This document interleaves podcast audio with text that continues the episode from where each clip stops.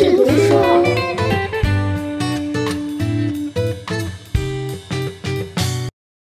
OK OK，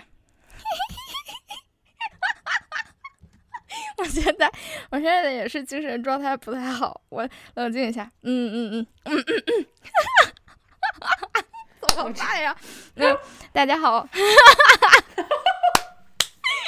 等一下，我们这个是快闪还是长正常节目？两个人疯了已经。我们这个是加更吧？大家好，欢迎来到本期加更。嗯，欢迎来到本期加更，我是你们的 reader 小马，我是你们的 explorer 范进，就是有请我们那个牛津全奖博士生范进小孙，我我来交代一下，我来交代一下背景好了，就是现在就是大家的精神状况不太好，是因为小孙昨天晚上拿到了那个。呃，全奖的那个通知嘛，对吧？然后我们两个兴奋到，反正我真的是两点估计才睡着吧，我都没想到我那么兴奋。然后我们两个就说这个事儿我们得就是在节目里庆祝一下，是吧？对。然后我有加我有加几个听友，然后今天发朋友圈的时候把他们都屏蔽了，就因为想要在节目里面完整呈现这份喜悦。对，然后所以我就想说，那个就是进行一个这个叫什么锣鼓喧天、鞭炮齐鸣的一个大动作。然后我呢，就是作为一个访问者，然后来采访一下我们那个范进同学 如今的这个心情以及后续的心路历程。你先讲讲，就是你昨天知道这事儿的这个过程好了。好的，嗯。我昨天是在我洗脚的时候，我的手机放在旁边，突然一下闪出了我的 Gmail app 的通知，我看到上面一行英文，以为是我的哪一个巨信到了，然后我定睛一看，哟呵，这不是前奖通知书吗？然后我就在我们家厕所那个狭小的空间里面，整个人在那边发抖，然后一边发抖一边给我妈。打视频，因为我妈现在不在家，深夜里面，我妈和我小姨已经睡着了，然后接到我的通知，然后我小姨睡眼惺忪在旁边说：“是不是钱到了？” 然后我妈说什么钱到了？我说奖学金，我说奖学金拿到了。昨晚是十二点钟拿到的嘛，就整个就是一个范进中举的大动作。然后那个奖学金是要你去接受 它的，就是在一定的日期内接受它。我感觉我很怕他像那个抓到的鱼溜走了一样，我就赶紧给他回邮件说 accept accept accept，就是这个奖学金我要了。然后，哎呦，然后后来发现人家是要填表，然后再回过去，就很很憨厚的一个中国人。就给各个老师、各个朋友，嗯，还有给我的大巫师马儿 发 发短微信，就说，呃，拿到奖学金了。昨晚上就一直睡不着觉，本身都准备 今天今天早上起来赚钱的，然后昨晚上兴奋到三点钟，就觉得一切来的太快了，而且没有想到整个的过程会那么的顺利，整个人都是懵的。然后昨晚上呢，我就。也不顾什么礼节，就把几个熟的朋友和熟的老师，就深夜一两点钟给他们发微信说去报喜，有几个也得到了回复嘛。大家有一些也个别的也真的很兴奋，就跟我一样都睡不着觉。大概就是这样一个狂欢的、有点懵懵的夜晚吧。像昨天晚上真的挺。就是挺奇妙的，其实我其实嗯早就困了嘛，但是就是不知道闭上眼睛，满脑子就是，哎呀这个事儿成了，哎呀，哎呀这个事儿成了，然后就睡不着。对，然后我后来还跟我妈说，还跟我小姨说，因为我姥爷一直很很看重这个事情，我就跟我妈说，我说你快点。呃，让我姥爷起来跟他说这个事情。我妈和我小姨说，姥爷年纪大了，经不起这种 激动的心情，就没有告诉他，是第二天早上才告诉他的。凌晨两三点钟的时候，我妈给我发消息说：“你赶紧数羊睡觉吧。”我说：“我睡不着，你睡得着吗？”她说：“你说呢？” 我说：“这真的是范进一家人。”我妈说：“范姓母女。” 所以还是要就尽快的在生活里找到一个什么什么什么东西，把这个心情平衡下来。但我特别能理解你的心情，因为我当时考上了的时候，因为我的学校还不能和牛津比呢，对吧？但是因我两所都考上了，然后非常牛气的拒绝一所，当时我真的半个月没缓过来，所以我特别能理解你，就是你现在这个时期干什么都干啥啥成功，你知道吗？因为这个自信心以及这个幸运的光晕，它就留在你身上，它就像哈利波特茯苓剂一样，就是非常的神奇。就是我感觉我去年那本命年攒的那种。失败攒的那种霉运，就在一瞬间彻底爆发，攒了一个大的给我。因为当时我自己估计是四月份才会出一个中国人拿的奖学金嘛。因为当时面试的时候，老师也会说尽量给我推荐这个奖学金。我没有想到他给的是一个蛮正式的，嗯，牛津比较大的一个奖学金。哎，我就觉得真的是太那什么了。第一次拿到，先拿到通知书嘛，当时其实没什么感觉，因为会觉得说，呃，没有钱，就是没有钱的话，家里真的会，就是也不能叫负担，但是我自己会觉得压力很大。但是那天就整个的。我去，我去通知，就是也不是通知，我就告知大家分享这个新消息的时候，就是觉得还是要跟大家讲一下嘛。然后我讲的时候也会说，现在还没有奖学金，可能还要再申请啊。如果是自费的话，或者什么压力很大之类的。结果。就是不管是老师、家人还是朋友，就感觉跟疯了一样，完全不考虑钱的事情，好像自己每个人都能给我出个五十万那种感觉。就说钱没事儿，我把我车子卖了，我砸成代 铁。啊，最可爱的是，我有那种工作的朋友也没攒什么什么钱，说我能跟你，我能借你一万，但是我现在没有存款一万块钱，我先攒一攒。对，就是。那那天其实是我觉得真的挺幸福的。你不是因为这个事的结果，因为这个结果还没有达到你百分之百满意的状态嘛。但是你会觉得有那么一批人为你的就白捡着高兴，就他们真的很高兴。我都觉得有有几个我都感觉在跳舞，就是能感觉有人为你感到非常的高兴，你会觉得很幸福，就是真的会觉得很幸福。不是因为这个事儿幸福，就是因为人的这种连接会。感到非常的喜悦，因为大家会觉得这是一个非常非常好的机会，肯定得走嘛。我当时不也是这么想的吗？就是我，但是在我的感受里，就是我心里是清楚明白的，知道这个奖学金是没问题的，对吧？我也是这么跟你讲的，就是说它肯定是没问题的，是一定就是你的嘛。然后，所以我当时就会觉得说，这不是一个需要苦恼的问题，就牛津大门已经打开了，咱如果不往里进，呃，咱图什么？咱得往里走啊，对吧？但是那种捡乐的心情也特别好，因为毕竟我们所有人都没有像你一样在这个过程中进行付出嘛，就是就是在旁边看着，但是就是这个乐就是捡着了，真的很幸福，真的特别替你开心，我就特别能理解你姥爷看那个走进牛津那种感觉。这个东西是什么呢？我和你姥爷是一个心情，就我们都走不进牛津，你知道吗？我们以往就是只能在这个屏幕上看看牛津是什么样的，但是我们在乎的人走进了啊，门已经打开了，就往里进了，正往里进呢，这个心情是就是很幸福的，是就是。说到我姥爷，真的 非常搞笑的一个人。他先是每隔一段时间会劝我不要再想着去海外读博了啊，每隔一段时间就跟我讲中西方的就是学科差异。然后呢，其实他他劝我是在给他自己做一个自我的合理化。就开始我还跟他怼来着呢。后来我就直接告状，我就跟我小姨告状，然后我小姨去跟他讲，就完全不用我再去跟他吵这个事情。他跟我小姨聊的时候，其实就在说，是因为去年一整年他看我碰壁特别的心疼，嗯，太心疼了，就是觉得一直在失败，就是我自己当事人没有什么感觉，所以。我自己不会觉得那个是吃苦啊，或者觉得很难受什么的，因为 可能已经麻木了。但是身边人会心疼你，也会替你焦虑。他当时就各种劝我，包括中传那个时候不是有毕业生工作五年只拿了五千的存款嘛，他也会拿出那个新闻看，然后就帮我开解这样子。其实我当时是，嗯，觉得。我不理解嘛，我就会觉得他老是想让我按照他的方式去走，但其实他是一种自我的合理化。当时我妈在老家的时候就跟他讲，就是呃牛津在面试这样子，他就会觉得可能会出很多的钱嘛，包括我妈也是，就会很焦虑这个自费的问题。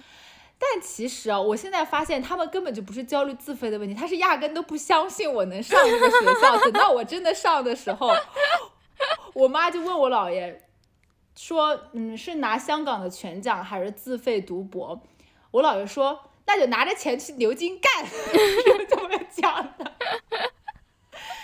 然后他那天拿到了之后呢，他刚好做手术，嗯，我妈就给我拍了一个他在医院里面的视频，就一个。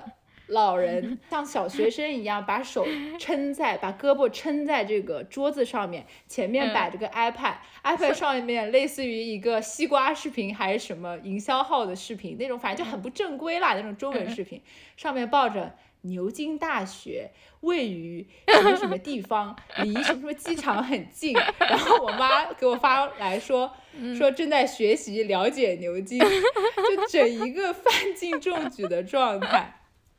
就很有意思，真的来了之后，大家都不觉得钱在是问题，所以最终奖学金能到，实际上是一个锦锦上添花的过程，然后，呃，也是让大家松一口气嘛，因为你最开始觉得钱不是事儿，但是你不知道如果真的念的话，你自己的心理压力和心理状态会是什么样子的，所以就非常的高兴。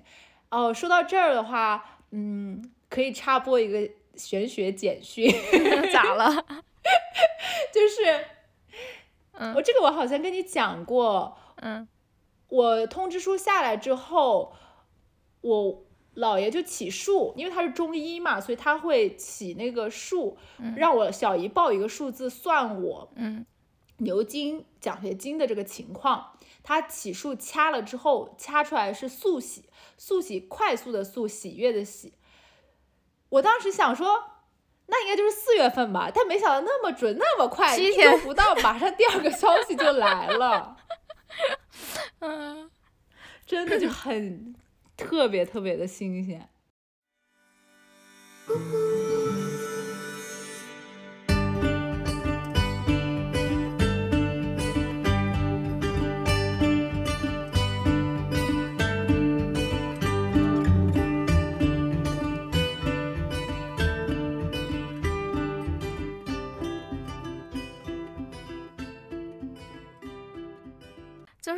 觉得冥冥之中有一种指引，嗯，我现在还很清晰的记得你当时在跟我们说，就是说你 看到一个牛津的，就是你可以去申请的，然后你还就是给自己一个怎么讲心理预期，反正我就是试试，是吧？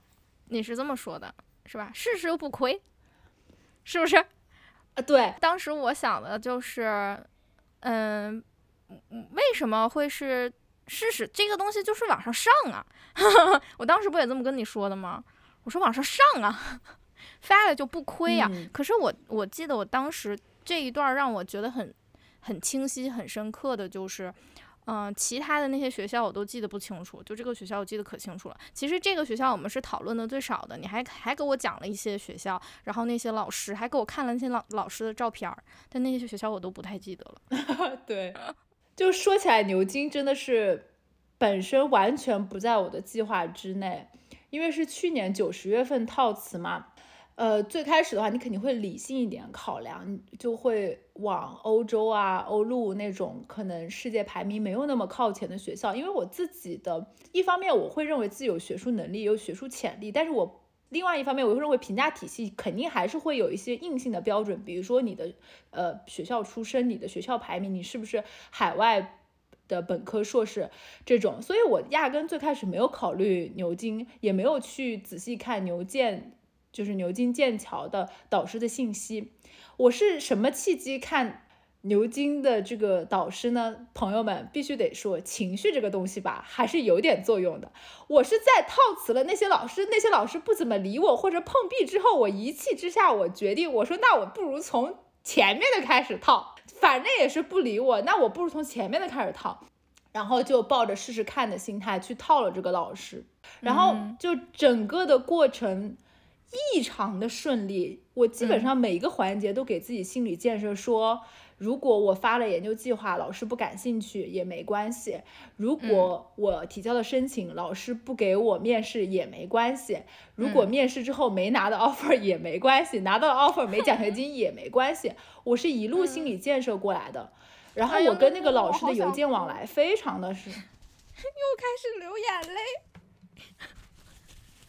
又开始，嗯。你搞得我都有点感动了，就，哎呀，是怎么走过来的呀？现在回想起来觉得好像没什么，但现在想起来，那个时候自己真的是陷入在人生，嗯，就是就是我知道自己很棒，但是会觉得外在为什么一直都没有给我认可这个事情，我自己也也还是会有点动摇。我自己甚至那个时候就说，如果真的就是没有办法获得认可，没有办法被看见的话。我就自己暗自努力，然后死的时候，别人说这是一个很努力的人。嗯，就是我明显在你讲到你的那个心路历程的时候，我就想到之前我们聊到申请的时候，你不是你你不是这样的心态，就是其实可能是从从港中港中文，你就是比不上你英国爹，就是从港中文港中文失利开始，好像一直。包括去年，其实我们两个都不顺嘛，然后就是这样走过来之后，人真的你就会你的思维模式会被这些 挫折改变，然后你就会，嗯，其实往前冲已经很难了。就是说，我们常常会说去做，你才知道结果是什么；不去做，永远不知道。其实你就是最好的证明。可是这种话太轻了，就是。去做这种话太轻了，我们还是负担了很多过去的经验，然后不好的记忆，包括自我怀疑以及种种，所以能成功真的太好了。我感觉就是，你去年一年，你其实就是习惯了失败，就是那个东西，你对你的感觉已经非常，你已经很熟悉那个感觉和滋味了，你习惯了。对方不理你，然后对方给你拒绝的回应，嗯，然后对方不是很热情等等，或者是你好像就是没有办法被认可这件事情，就是你已经彻底习惯了，所以你在每一个环节你自己去做事的时候，你会告诉自己不要去期待那么多，然后也也不要就是想太多。觉得为什么会说今天？聊玄学或者显化的东西，就是其实也可以讲，是因为我后来发现，嗯，期待这个东西真的不是一个坏事情。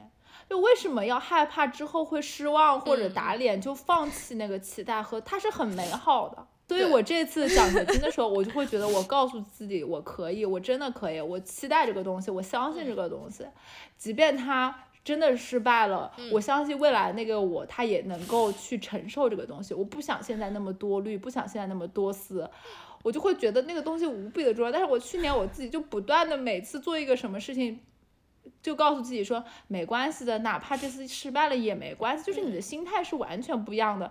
当你在告诉自己你失败了也没关系的时候，你其实就已经在等着那个失败了。你应该告诉自己我能拿到。对对对，但是我觉得这个思路也是非常可贵的，就是只有我们告诉自己失败了也没关系，我们才能更集中的把眼前的事情做得更好。因为对于像我们这一类比较呃怎么讲敏感的，很能感知外界氛围、事情预演的人。就是如果我们很想做这件事情，但是我们的下意识就是觉得它可能不会成功，我们可能就不做了。这也是我们这种咱们俩都有点思想的巨人，行动的矮子，前二十年一直行动矮子的原因，就是我们总觉得做不成，可能我们就不做了。但是实际上，经历和经验这个事情告诉我们的事儿是，这个事儿只要做了就没有做不成的，只是说看我们怎么定义这个成而已。什么叫做成了呀？就是这个做成了，不是交给整个评判体系去评判，是交给我们自己的。像我鼓励自己，就是在不要放弃我觉得很污糟的这个学术路的原因，就是我告诉我自己，不一定非要毕业，不一定非要当高校老师，不一定非要发顶刊。这些东西代表不了我是谁，对吧？这个不是我的成了，然后我们才能继续在这条路上走。不是说我拒绝这些东西，它如果我在做的过程中，它自然而然的来了，我也不拒绝。但是如果我在做的时候，我得不到它，我也不沮丧。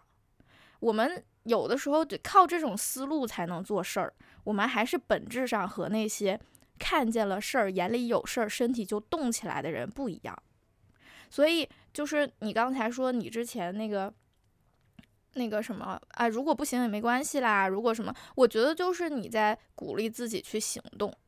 所以这个行动目前得到了一个现阶段最好最好的结果。会觉得跟以前的心态不太一样吧？好像是那种升级版的一种积极心态。就以前考研的时候，就会觉得要相信自己可以，那就是那就是没有想过失败会怎么样，或者是没有太细想这个事情。但现在我是觉得相信这个事情可以，但是我以我自己，我一定能够承受得住那个失败。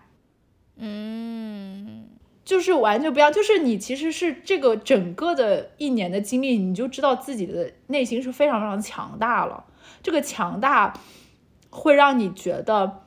你可以很坦然的去期待美好的事情，你也不会那么的不安，因为你知道不是在于你的强大能够保证这个事情能够朝朝一个稳定的方向和你想要的方向运行，而是说，即便这个方向不是你想的那个样子，你的强大也能够去接受它。我感觉我的心态是有一个很大这样的转变的。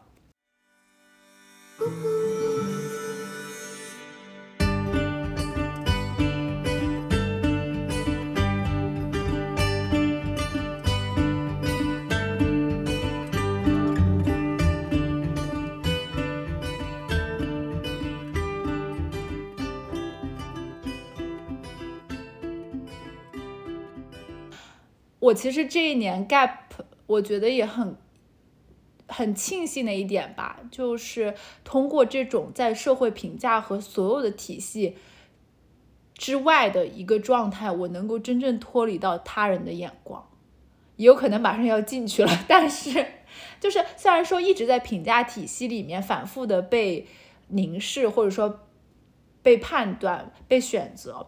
但是我会觉得，因为自己 gap 的这个状态，然后你能站在所有的体系之外去观察其他体系里面的人，你就会发现你是真正自由的。就是那个自由是真的没有办法束缚你。说到这儿，我们学院有几个师哥还在打听我后来到底去了哪里。就是那种，应该是有一部分是好奇八卦，有有些可能是不太喜欢我，因为那时候我就我很会跟男的吵架，我那时候研究生阶段经常跟一些师哥吵架，有些就是完全的世界观和价值观不一样，所以在做事上面会互相会怼，可能在他们眼里我就是一个很不咋地的师妹吧，就会有听到他们向我身边的好朋友打听我后来到底去了哪，就是还留在学校的。然后我这些朋友们是怎么回复呢？他们说啊，我不清楚啊，确实他们也没有办法去定义我在干什么。就我最开始的时候，其实 gap 的时候是不太敢继续发微博或者怎么样的，就是会觉得，嗯，别人会想你都这样了，你还你都没工作，然后你也没书念，你怎么还过得这么开心啊？后来我就觉得，我管他妈别人怎么想，我就是要过得好，然后我也不会在乎他们是怎么暗地里面怎么想我或者怎么评判我的。但是前期还是有一个在乎的那个过程，对，就是你会你会怕别人看到你现在就是在一个刚毕业，但是还没有下一步的选择，然后也没有迈出下一步的这个状态里，然后你就会觉得说。呃，各个体系的人的眼光看起来好像我们就是其实不该干这种事儿，然后所以你就有点小心谨慎。但后面你你 gap 久了之后就觉得，就是 我管你们怎么想，主要是吧，就是你会觉得他们在体系里面的人生活也就那样，好像相比之下，除了我，嗯，像扶贫一样。无所依靠，没有任何的体系，嗯，去依靠之外，我是个很自由的人，而且我不不被束缚啊，所以后来就会觉得啊，其实我过得很好啊。当然，这点也要强调，就是我是一个很很幸运的人吧，就家里面没有呃，虽然他们有精神上的压力，但其实没有给我太多物质上的压力，就啃老啃了一年。呃，对，就是被支持嘛。其实这个说到最后就是。走出你的这个情况，我也是今天刚才讲到这儿想到的，就是很多人其实想过我们两个这种突然之间脱产，然后去追求一个很虚无缥缈的，就是你不知道会不会成功的这个事儿，对吧？嗯，很多人是做不到的。我之前经常看小红书上面有的姐姐们是工作了很多年，然后给自己攒一笔钱。然后再出国留学，因为那个时候在国内这个体系，你工作了很多年在读书已经没有用的了，对吧？三十到三十五嘛，过了三十五了，你就别想进高校了。然后你也很难看到就是年纪很大的人读博，反正我现在身边我是没有，年纪都很小。那这个体系就决定了这帮自己的家庭不能给他支持的人，他可能只能选择国外，所以他花一段时间去。啊，一边工作攒钱，就是节省开支，一边学习英语，然后钱攒够了，啊，英语考到差不多了，然后去申请一个，呃，排名不是很靠前的、比较一般的欧洲的学校。然后就出去了，然后他们会分享，他们出去了以后才真正的就是看见生活其实是另外的样子，或者是怎么样。当然，小红书一般都是这个叙事逻辑啊，精比较精英挂的叙事逻辑。但是怎么说呢？就是我们其实还是比他们幸运的一点，就是可能我们的父母有这样的梦想，然后他愿意就是帮助我们去去追求那些。有的父母不愿意帮助他孩子，或者没有能力去帮助他孩子去做的事情，而我们则更多的需要去承担的是这份帮助带来的期待的压力，还有就是突然之间脱离了一整个评价体系的这种，就有点小慌张，还有就是人生突然在其他人的眼里看来，我们这个积累的过程其实是突然暂停了的一个过程。我当时不是辞职嘛，然后也没有工作啦，然后就在家一待。别人都考公务员，考公务员啦，然后谈恋爱、结婚啦，然后我就在家一待，每天看书学习。这个事情，很多人觉得你的人生停止了，你而且你停止在一个未来不知道会怎么样的情境里，你知道吗？所以我们就不被理解。但是我们还是比较幸运的是，我们只需要承担父母的这种帮助带来的期待的压力，以及外界不理解的眼光。就好了。其实我觉得比那些姐姐们要幸运一些。对，就是其实物质，我觉得物质和生存这个事情，可能是相比于我们这样的情绪感受或者精神上那个东西是更实在，而且是更致命的。对，而且是完全可能会阻碍你追梦的东西。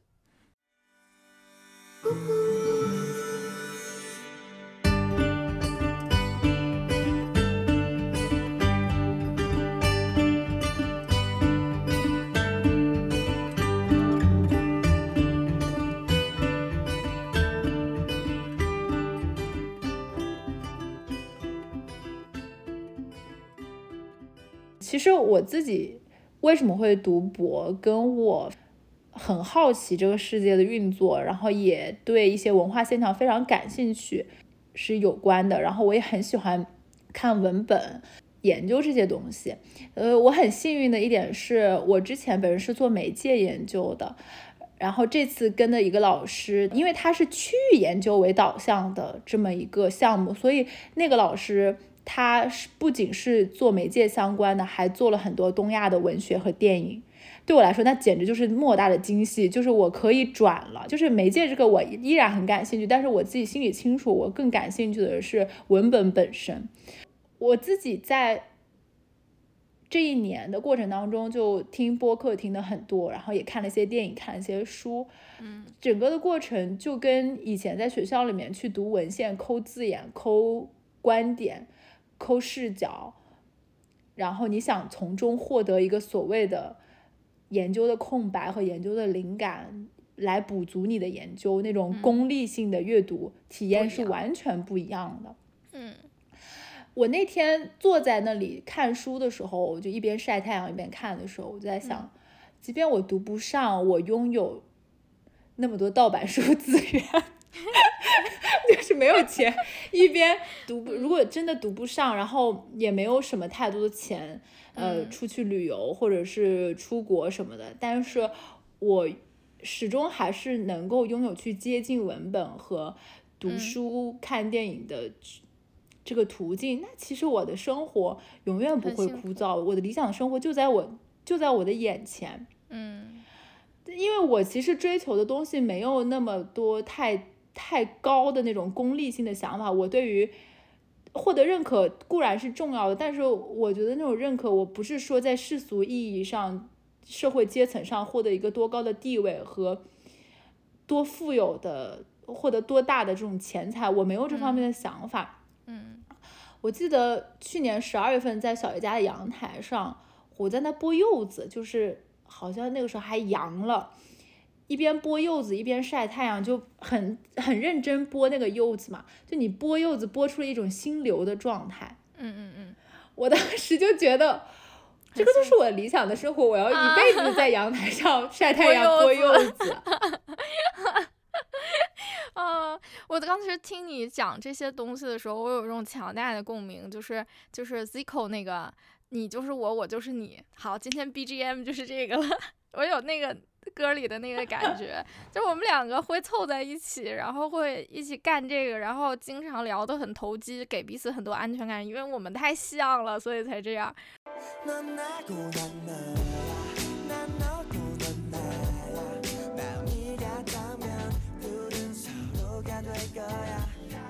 我开学以后一直在进行一些一点都不功利的阅读，不能服务什么论文的阅读。然后我前两天和你有了一样的想法，就是我觉得我挺幸福的，我能够有一段这样的任性的，在所有的博士都在追求毕业、追求顶刊、追求呃好的教职的时候，我在追求纯粹的阅读的这个快乐。我觉得我太自私了，我觉得我这种自私太幸福了，这就是我想要的生活。所以，我为什么会从就是物质这个东西讲到这儿呢？呃，我们那天在小红书上也看到随就是随机波动的一个听友，就说一开始是很喜欢随机波动这个节目的，但后来发现知其视野包括建国他们是就是女性知识分子阶层嘛，当然他们肯定家庭出身也是很好的，其中有两个。研究生是都是在美国念的嘛，嗯，就肯定是非常优渥的家庭出身的女孩子，嗯，所以她后来会有一种感受到自己的那种自卑，就会觉得，嗯呃，知其可能买个 Apple Watch 是不需要考量的，嗯嗯，我知道我说这样的话可能会有一点何不食肉糜，我肯定不能像就知其和师姐他们家庭那么的好或者怎么样的，但是我觉得我们家也是不会让我有太多的经济负担，也是。能够给我很多自由和机会的一个家庭，嗯，就是这样的家庭出身会让你在表达的时候受到很多限制，因为别人会觉得你不能够共情，或者是不能够彻底的理解你。对，但是我还是很想说，那个东西不能真正的限制哪个东西啊？阶层差异吗？就是你的阶层出身真的不能完全限制你的你的思想和你的人生的体验，你还是很自由的。啊，我知道你想说什么，就是你的阶层其实它有限制你的能量，但是你本身自身的能量是可以突破它的。也许看起来视野和知其是不需要突破你要突破的东西，你就觉得它有特权，但是其实他们在他们的世界里也有他们需要突破的东西。在限制和突破这件事情上，大家都是一样的，只不过起点不同。对，而且我说真的，这个真的没有。所谓的高低之分，我会觉得大家太把那个阶层和物质条件东西太等同于自己人生的价值和自己本身的价值了。我我觉得真的不是这样子的。其实它是决定了起点吧。嗯，因为我自己的人生经历，我从一个小县城，然后跟妈妈到杭州，然后再。读书在东北，然后在北京，然后现在马上又要再去一个新的国家，大不列颠。对，我的人生经历就是整个就是一个从县城一个贫困县，然后到杭州看到很多商贾家庭的小孩就很有钱，就是那时候校服下面都穿的很贵的篮球鞋，然后到了东北之后，你就会发现。一个经济落后的地区，很多的大学生还要回家帮忙干农活。就我非常感谢我自己在东北这段经历，因为它让我真正认识到了社会。那最终实现对中国社会的整个理解，就是就到北京。北京你就会发现哦，就是恨不得你在大路上随便碰到一个人，可能是各地省份的一个头头，就是是完全金字塔顶尖的人。你会感觉到那种强烈的权力的倾轧和这种非常阶层感的一个社会，就是你相当于我自己透过我自己身边一些朋友。透过他们的嘴巴或他们的眼睛，他们的生活经历，你就能够窥探到所谓中国社会顶尖的那波人是在干什么，他们是什么样子的。就我的观察来讲，你不同的阶层，他的人本身是千变万化的。你在很顶层的人，我说真的，我见过很多很垃圾的，我真的觉得很垃圾。我到现在印象都特别深刻，是我本科有一个同学，他家里条件非常的不好，他是。得过那个精神性强迫症的，但她那个时候不知道，是非常聪明的一个女孩。她不知道，她只知道自己拼命的一行字反反复复、反反复复的阅读，就严重影响到她的考试状态和学习状态。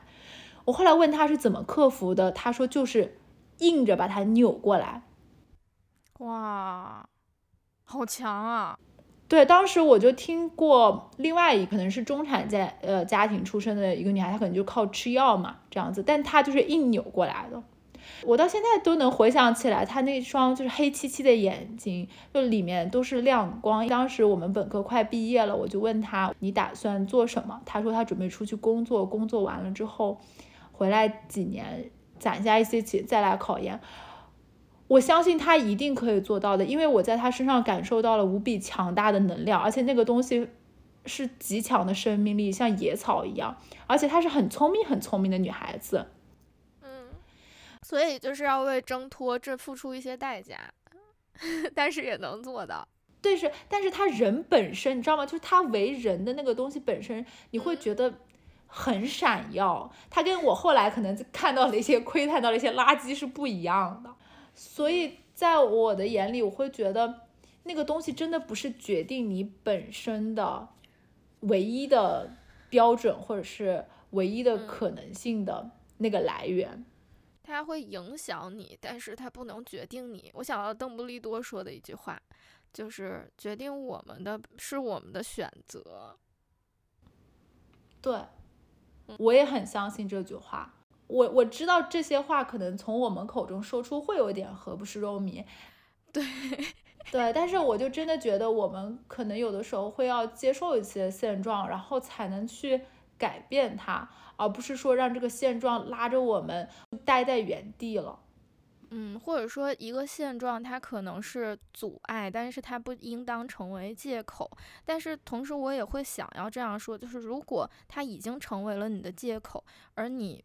并不觉得需要改变，或者是你并不觉得难受，那么你抓着这个借口去过那样的生活也是可以的。不是不是所有人都要过，就像你刚才说的那个女孩那么强悍的人生，那也是另外一种痛苦。只不过她选择用一种痛苦去覆盖不能不能看到他想看到的世界的那种痛苦。你在描述他的时候，我脑子里想的就是天行健，君子自强不息，你知道吗？因为我想的就是哇，这种人太强了，这是那种，这是那种，就是天生生下来就是让我们来说就是骨骼清奇的 练练武奇才。而另外的想要就是说过符合自己想象的人生的人，也可以过符合他们想象的人生。我觉得，如果我们一直强调说，嗯。你可以跳出你的安全区，或者说你可以看一下另外的世界，或者说你应当去呃打破一下这个结构对你的限制，或者怎么样，然后用我们看见的世界去引号引诱一些呃可能不适合或者是还暂时不具备思辨能力的人的话，这也是另外一种残忍。就是其实处于我们两个这种位置，我们还到不了就是那些像刚才我们提到的，就是随机波动。的主播们那种 程度，嗯，然后我们又也没有说生活很低阶层，我们这个比较中间的位置，其实很难很难讲话。我们只是说发散一些善意，包括你跟你提到的那个，呃，小红书上面的那个，就是听了播客，然后又放弃随机波动，又捡起随机波动。我当时读完之后，也是引发了很多反思。我突然之间觉得，我不知道怎么定位自己了。实际上，我们走到今天，我们接受了精英教育，但是这个精英教育说白了也是我自己争取来的，因为我是一个民办本科出身嘛。嗯，我甚至。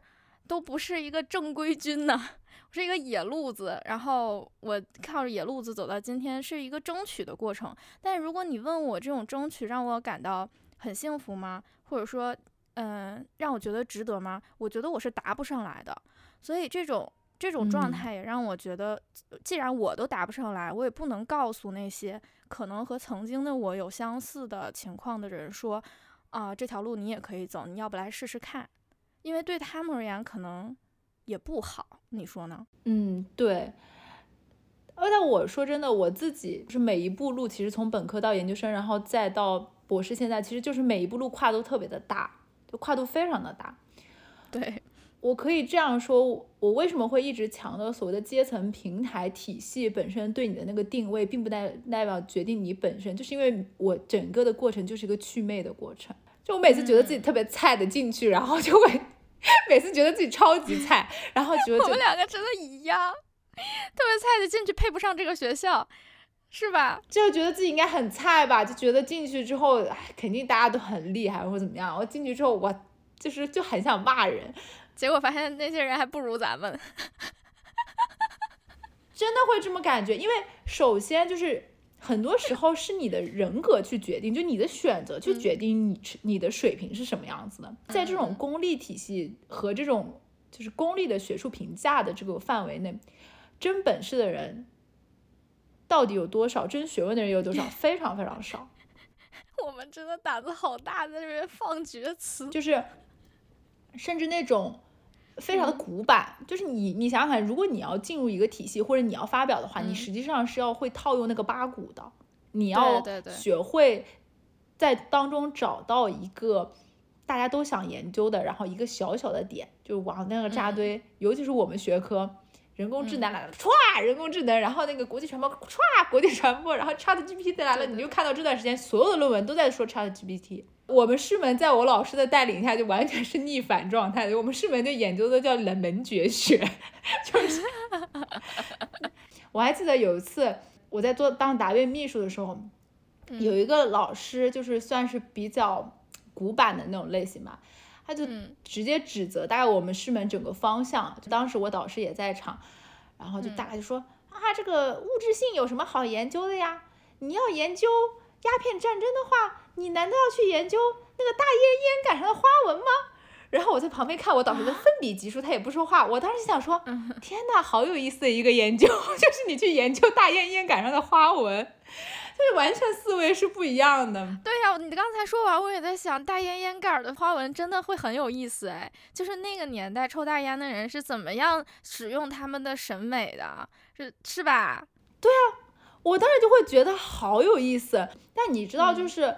学术研究会给自己贴上很大的一个所谓的社会意义、学术意义，就你必须要有一个价值包装嘛。对，但是现在基本上你会发现，宏观就我仅指我们学科，就是宏观政策上面研究，大的研究一点作用都没有，小的研究 可能没什么作用，但非常的有意思。我记得那天我不是写个论文，我跟你讲嘛，我说哎呀，我说这论文看了之后真不错，精致、短小、秀气。但是没有用，喜欢 我会觉得，我们可能在去做这个事情，包括我现在去换，就是调整了自己的方向，就真的是自己想做什么，想研究什么就去做什么。这我觉得可能这也决定了我们俩之后不会以学术这个体系为自己。未来人生的主要道路也有关系，我们必须也接受这一点，因为它的体系是这样子，那你融不进嘛，那你就只能要么在边缘待着，要么就是换个赛道这样子，换个体系这样子。反正我就觉得吧，就是人生可能就真的像围城一样，呃，包括我自己后来认为，可能成长的道路就是一条祛魅之路吧，因为你后来会发现很多事情不是你想那样，很多平台也不是你想的那个样子。嗯。对，然后在这个祛魅的过程中也没什么需要对抗的。实际上，在我们一边祛魅的过程，就一边瞧不上了，就还还不到对抗的程度。所以说，我也想到，这也是这个庞大的机器和结构越来越那样的原因。可能就是，嗯，当我们理解了之后，能够改变它，或者说能够改善的人，就这样默默的退出了，就这样默默的走掉了。那它就会现形成现在的模样。但是其实从另一个角度上来说，你刚才提到我们会用一个大的社会的意义，然后历史的意义去套进去嘛。然后我就想到我之前做研究的时候，睁着一双非常纯真的眼睛看着我的师姐。我那个时候做厌女叙事嘛，我认为我发现了一个很多研究者没有讲的现象。然后师姐就问我说：“那你说你发现了这个，为了什么呢？”我说还能为了什么？这玩意儿存在，我告诉大家存在不就够了吗？嗯，睁着一双非常纯真的眼睛看着我师姐，然后我师姐叹了一口气，没有说话。他其实说问问问我为了什么，就是那你得包装一个价值和意义啊，它对女性发展有什么作用？它对女性文学整个的那个。呃，反思有什么作用？有没有什么建设性的作用啊？有没有什么反思性的作用啊？然后对文学史有没有什么作用啊？同时，它有没有体现这个女性在社会上的一个位置等等等等的？然后我就睁着我非常清澈而又愚蠢的眼睛说：“它就存在呀！我告诉大家存在不就得了吗？” 那实际上，在我心目中，现在对我而言，这样的研究仍然是好的研究。就像你说的那个精致、漂亮、短小、无用。对呀，对呀，就是你还要寻求什么价值呢？直到我前阵子不是写了一篇我自己很满意的论文，还给你看嘛？就是用那个点状时间这种哲学概念去分析雅贤诗歌的这个重复，其实非常小的一个技术性的点，然后用一个呃比较刁的。角度去分析他为什么使用这个技术，我可以拍着胸脯的说，雅贤没有这么想过，他一定没有这么想过，但是他有这样的效果，我就去呈现他了，而且我用非常优美的叙述文字去讲，然后写完之后我自己心里特别爽，但是我知道一点用都没有。有什么用呢？它能干嘛呢？它对文学史有用吗？对诗歌史有用吗？对指导呃后续那个诗歌发展有用吗？没有，一点用都没有。我我突然想起来，就是呃我在申请的时候，我小姨就问我你到底在做什么研究啊？然后我大概跟他讲一下，他就问我说你做这个有什么用呢？我就反问他，我说那文学有什么用呢？电影有什么用呢？我反正就这么跟他讲，然后我小姨说好像也是。其实很多时候学术研究不是你要你，尤其是人文社科吧，它很多时候是去拓宽你去理解这个世界的想法和思考。你比如说末日松茸那个人，他就是研究松茸，他可能在这个呃整个的资本主义链条里面，从而反馈到了一个对本身一个思想和思维方式的一种推进。就是这样子啊，你通过看世界，然后你理解世界，你有一些新的想法，然后你告诉大家，我觉得这就可以了。其实这是另一种有用，就我最近在看一些很有趣儿的研究的时候，我也觉得，我就很羡慕，如果我能在那个学术环境用英文进行研究的话，应该很幸福啊。就我昨天不是看了一本书，叫那个。制造宠物嘛，它就是和你说那松茸是一样。那松茸我也知道，它这个是研究人和宠物的关系是怎么样通过权力和支配去经营情感，然后在情感中实施压制，最后把宠物变成宠物的这样一个过程。然后它是一种文化研究，但是实际上你说它它有什么社会意义、历史意义吗？很多养宠物的人压根儿不会看这个书，看了也不会承认它其实是在用一种权力压制的。一种戏弄的欲望去对待他所说的他真爱的猫猫狗狗的，但他也不会承认，他只是一小撮人拿来进行脑力运动的这么一个成果而已。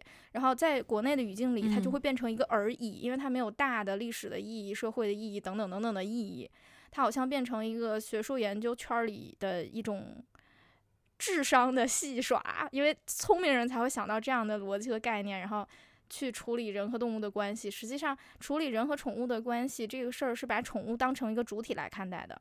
但是主体这个东西究竟能不能套在宠物身上？宠物有没有那个智商能够理解什么是主体性呢？这个东西是没有办法证伪的，因为我们没有办法去对宠物进行一个采访，对吧？但是它就这样存在，我们读起来很爽，很有意思。然后我觉得这就是它的价值吧。嗯，我觉得也是。就它就是提供一种思想的可能性嘛。因为大家其实你仔细想想，有的时候你会发现，自己不管看什么事物的时候，都套用一个模式和思维方式的时候，你会觉得特别的无聊。对。然后就你自己会感觉到一种乏味。如果你是一个对自身的意识比较敏感，或者是不断的去反馈自己的这么一个人的话，反正我是这样的。我很早的时候就发现，我时常用同样一种叙事的表达，它最后可能某一种落点是这样子。你后来发现，就是你会觉得这个东西，你对这个东西感到厌倦了。包括我们可能在看电影或者看呃小说的时候，你对某种叙事会产生厌倦，这就跟你对某种思维方式、思维模式、意识形态产生厌倦是一样的。你渴望新鲜的。不同的东西出来，那可能一部分的学术研究，它就是提供这样的价值和提供这样的新鲜的思考。嗯，有的时候我会觉得，它就像是一个房间闷了很久，你把窗户打开，门打开，有有一股风吹过来，你觉得凉凉的、爽爽的、很清爽的这样一个感觉，这个就是新鲜的东西。嗯，我是徐来，清风徐来。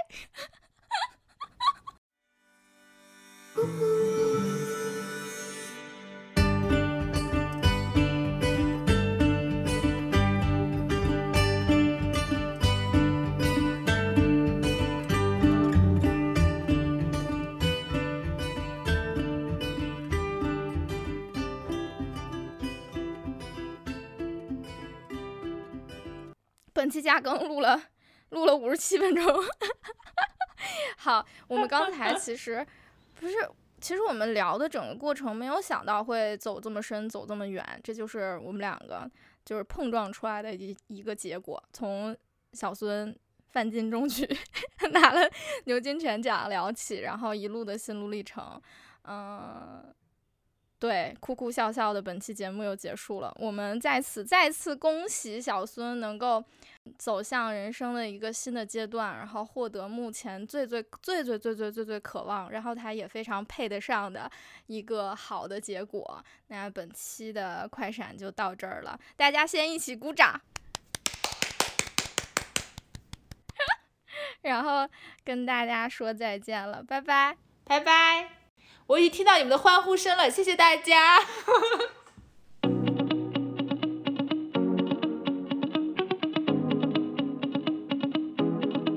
우리의 밤은 잘 수 없는 별들과 모래알 그 사이 북쪽을 사는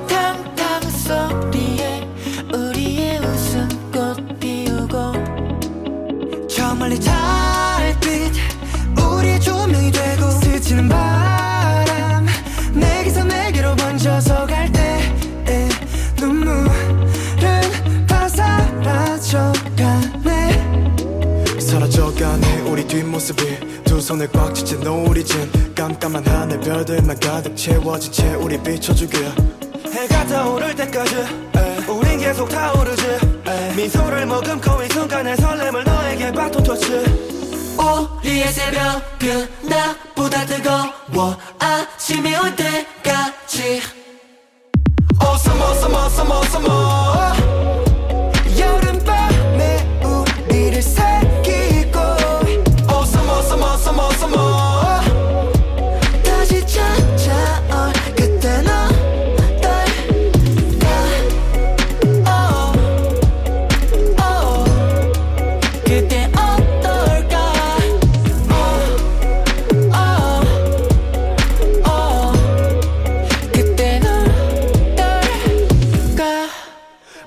잠든 밤 이리 아름다운가? 달빛에 담아낸 너의 미소가 어두운 밤을 빛내 파도 같은 웃음소리 귀를 간지럽혀. 전부 벗어나 wild 그들기 중부 바쁘지만 이 시간을 우리 새벽은 더 뜨겁고 날이 밝으면 the world is ours